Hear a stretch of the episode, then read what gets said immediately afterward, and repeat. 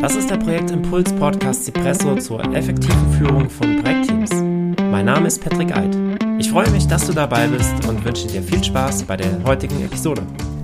Herzlich willkommen zur Folge 111 des Cipresso Impuls Podcasts und heute habe ich die Walt Disney Methode mitgebracht.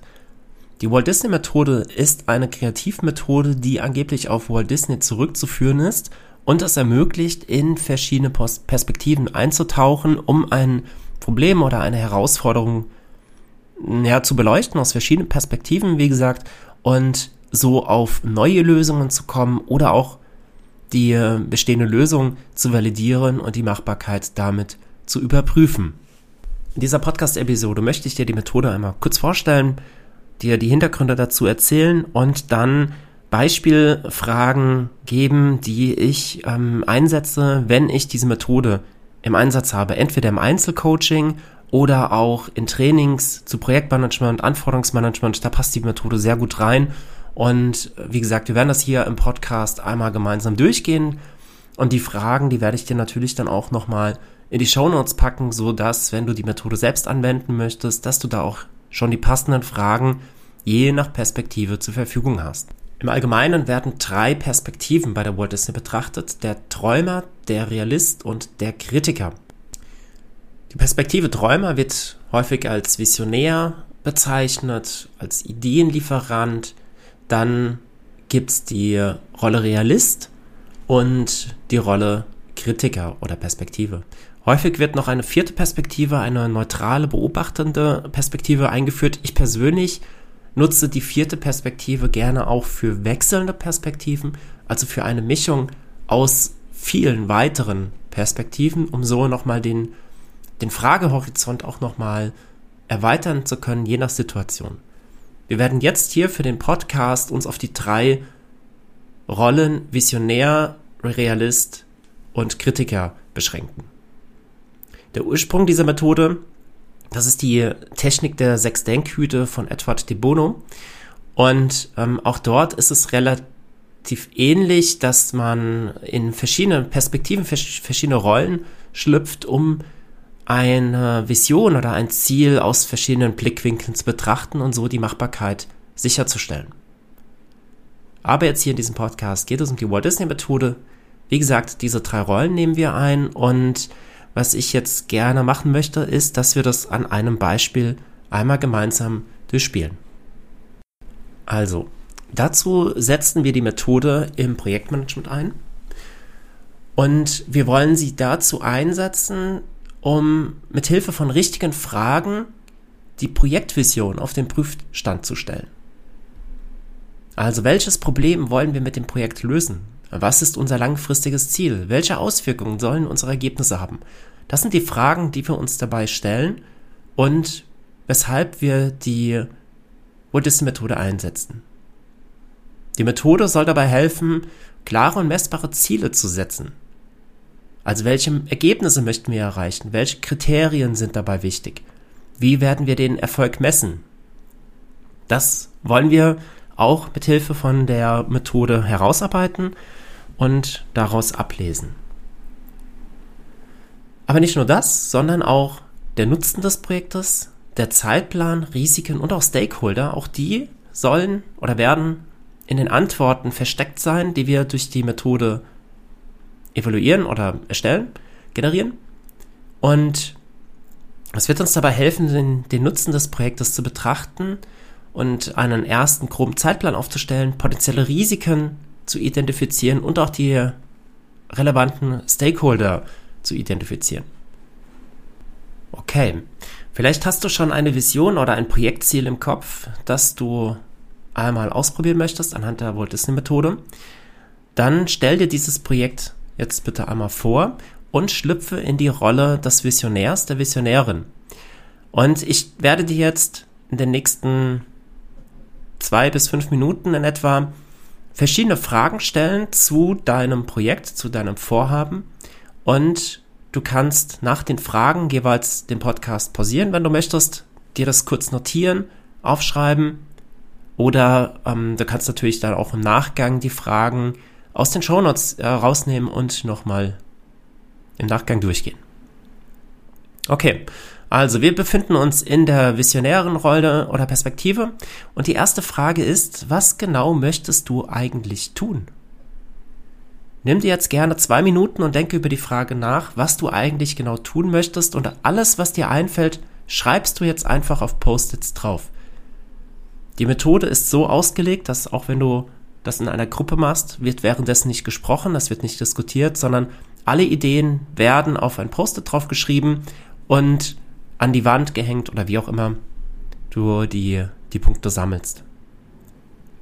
Also keine Kritik äußern an anderen Punkten, nicht in die Diskussion gehen, sondern alles aufschreiben, was einem in den Sinn kommt. Die zweite Frage, wohin soll der Weg führen? Wenn du am Ziel bist, was ist dann anders? Was sind die Vorteile davon? Okay, wir haben jetzt vier Fragen. Es gilt weiterhin, nach jeder Frage darfst du gerne paus pausieren und dir deine Gedanken erstmal aufschreiben. Normalerweise, wenn ich jetzt diese Übung durchführen würde, würden die Fragen natürlich nicht so schnell hintereinander kommen.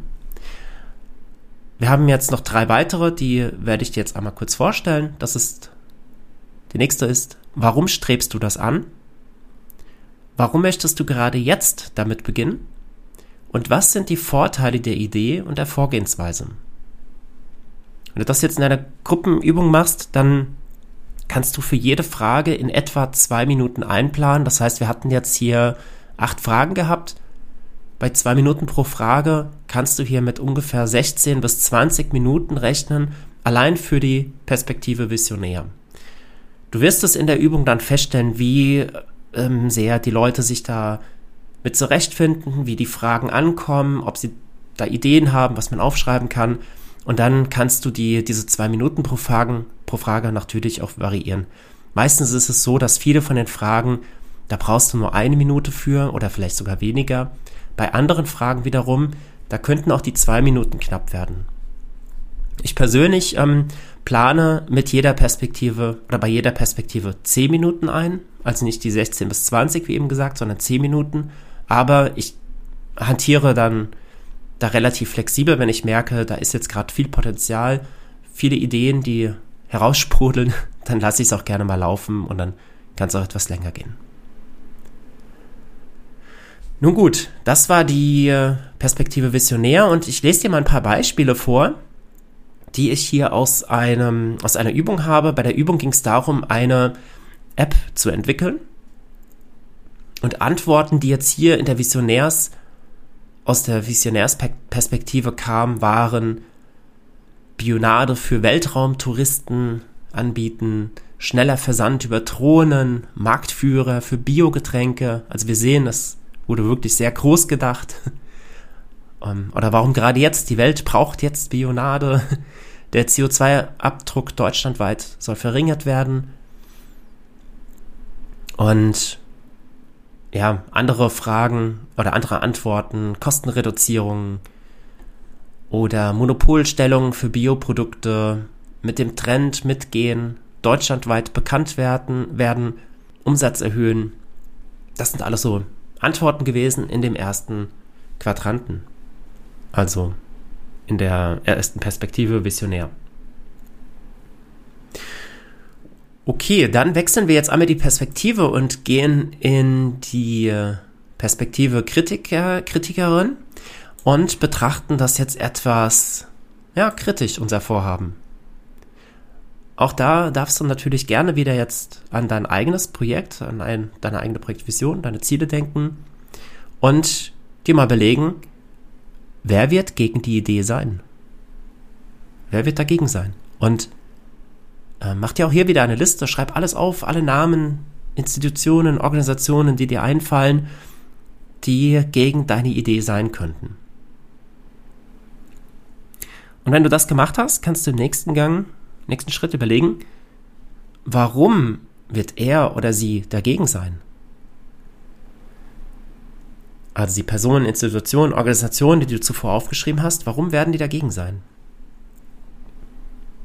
Wo und warum wird sich die Idee nicht durchsetzen lassen? Worauf wirst du verzichten müssen, wenn du die Idee angehst?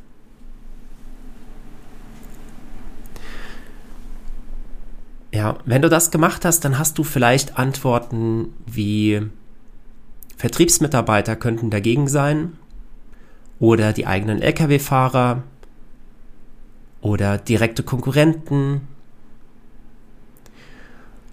oder vielleicht auch ähm, direkte Konkurrenz mit gleichem Produkt. Ländlicher Raum, da wird das nicht durchsetzbar sein wegen schlechten oder keinem Internet. Warum haben viele etwas dagegen? Naja, Verlust der Arbeit, des Arbeitsplatzes. Hier ging es darum, dass eine App für einen Biomarkt eingeführt wird und man darüber dann Waren bestellen kann. Ähm, Kartellbehörde will keine weiteren weite, weltweite Marktbeherrschung. Die Geschäftsleitung könnte dagegen sein, weil es nicht finanzierbar ist. Deutschlandweit ist es eher kritisch umzusetzen, durchzusetzen. Leute supporten nur ihren Getränkehändler des Vertrauens. Das könnten vielleicht potenzielle Risiken sein, die wir hier jetzt gesammelt haben, indem wir durch die kritische Perspektive auf das Projekt geguckt haben. Okay, dann gehen wir in die letzte Kategorie, die wir jetzt hier betrachten wollen. Wie gesagt, wir machen ja nur die drei Perspektiven. Und da gehen wir jetzt in die Perspektive Realist, Realistin. Wie genau soll die Idee durchgesetzt werden? Welchen zeitlichen Rahmen gibt es? Wo wird das durchgeführt? Wer wird es durchführen? In welchen Einzelschritten wird die Idee umgesetzt? Warum ist jeder einzelne Schritt notwendig? Und woran wirst du erkennen, dass jeder einzelne Schritt vollzogen ist? Und du merkst schon anhand von diesen Fragen, jetzt gehen wir hier, jetzt öffnen wir den Lösungsraum. Jetzt wollen wir wissen, wo es gemacht wird, wer es macht, welchen zeitlichen Rahmen es gibt. Und nochmal bezogen auf das Beispiel, da könnte jetzt sowas rauskommen wie zeitlicher Rahmen drei Monate. Und ähm, wie wird das gemacht? Schritt für Schritt. Erst lokal im Kreis, dann im Bundesland. Ähm, Plakate sollen ausgestellt werden. Logangebot im App Store, Werbung geschaltet.